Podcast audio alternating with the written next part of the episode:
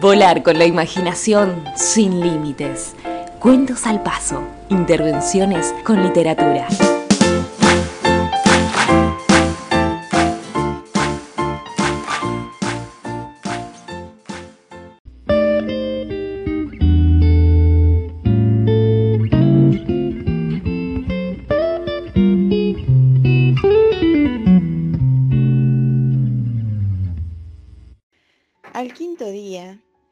Gracias al Cordero, me fue revelado este secreto de la vida del principito. Me preguntó bruscamente y sin preámbulos, como fruto de un problema largo tiempo meditado en silencio. Si un cordero come arbustos, ¿come también flores? Un cordero come todo lo que encuentra. ¿Hasta las flores que tienen espinas? Sí, hasta las flores que tienen espinas. Entonces, ¿para qué sirven las espinas? Yo no lo sabía. Estaba entonces muy ocupado tratando de aflojar un perno demasiado apretado de mi motor. Estaba muy preocupado, pues la avería comenzaba a resultarme muy grave y el agua de beber que se agotaba me hacía temer lo peor. Las espinas, ¿para qué sirven? El principito jamás renunciaba a una pregunta una vez que la había formulado. Yo estaba irritado por el perno y respondí cualquier cosa. Las espinas no sirven para nada. Es pura maldad de parte de las flores. Oh. Después de un silencio, me dijo con cierto rencor. No te creo. Las flores son débiles, son ingenuas, se defienden como pueden se creen terribles con sus espinas. No respondí nada. En ese instante me decía, si este perno se sigue resistiendo, lo voy a hacer saltar de un martillazo. El principito interrumpió de nuevo mis reflexiones. ¿Y tú? ¿Tú crees que las flores... No, no, no creo nada. Contesté cualquier cosa. Yo me ocupo de cosas serias. Me miró estupefacto. De cosas serias. Me veía con el martillo en la mano y los dedos negros de grasa, inclinados sobre un objeto que le parecía muy feo.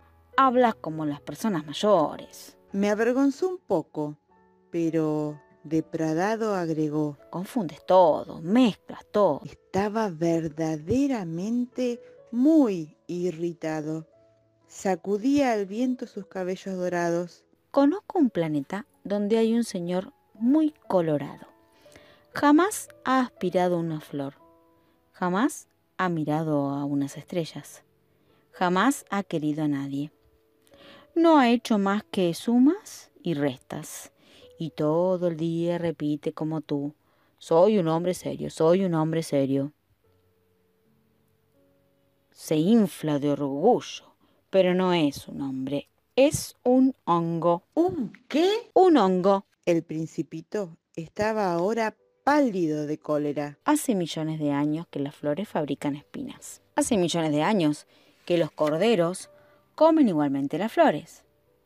¿Y no es serio intentar comprender por qué las flores se esfuerzan tanto en fabricar espinas que no sirven nunca para nada? ¿No es importante la guerra de los corderos y las flores?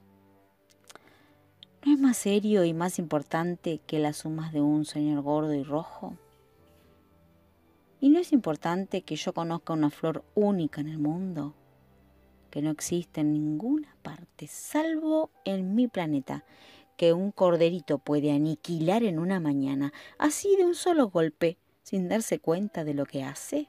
Esto ¿No es importante? Enrojeció y agregó.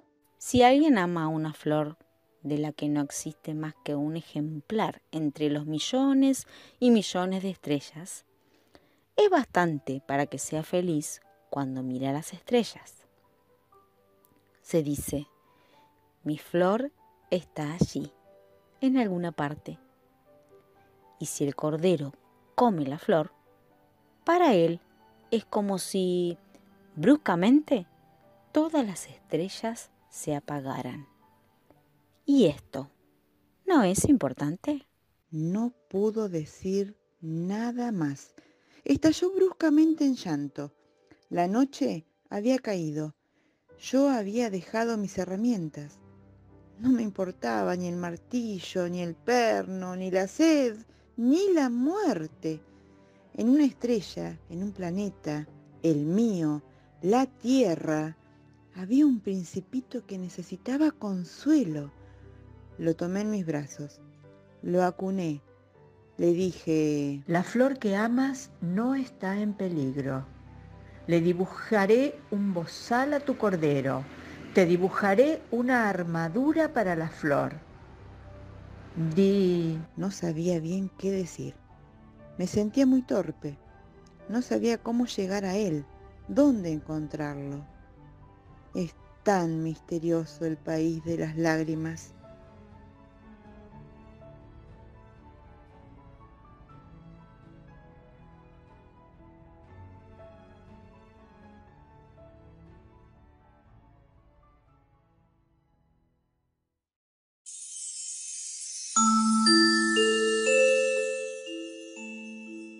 Te esperamos en el próximo episodio de Cuentos al Paso.